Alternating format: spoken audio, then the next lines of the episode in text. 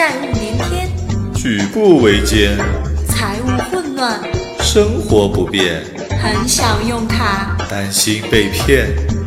信用卡相对论，带你轻松玩转信用卡和金融的财富世界。哎呀，完蛋了！我以为我是二十一号还款，结果二十号过期啦！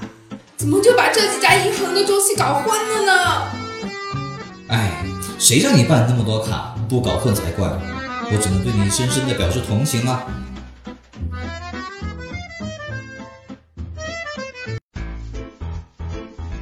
账单很多，工作太忙，怎么样才能避免逾期还款呢？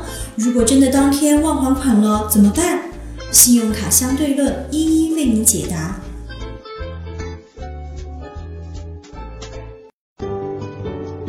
之前我们谈到，信用卡账单分账单日和还款日，每家银行的设置是不太一样的。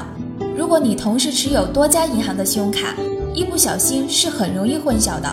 其实这个账单周期是可以调整的，具体可以咨询银行，建议调到一个比较相近的时间，每个月就可以在一个相对固定的日子统一处理账务。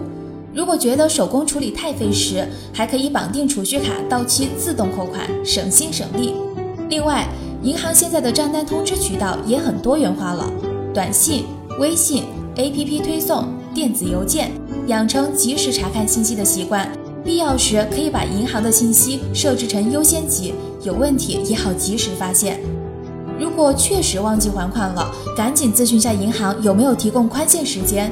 一般银行都会有一定的宽限期，比如招行是三天，三天内还款到账也视同正常还款，不影响信用，且不会有额外费用产生哦。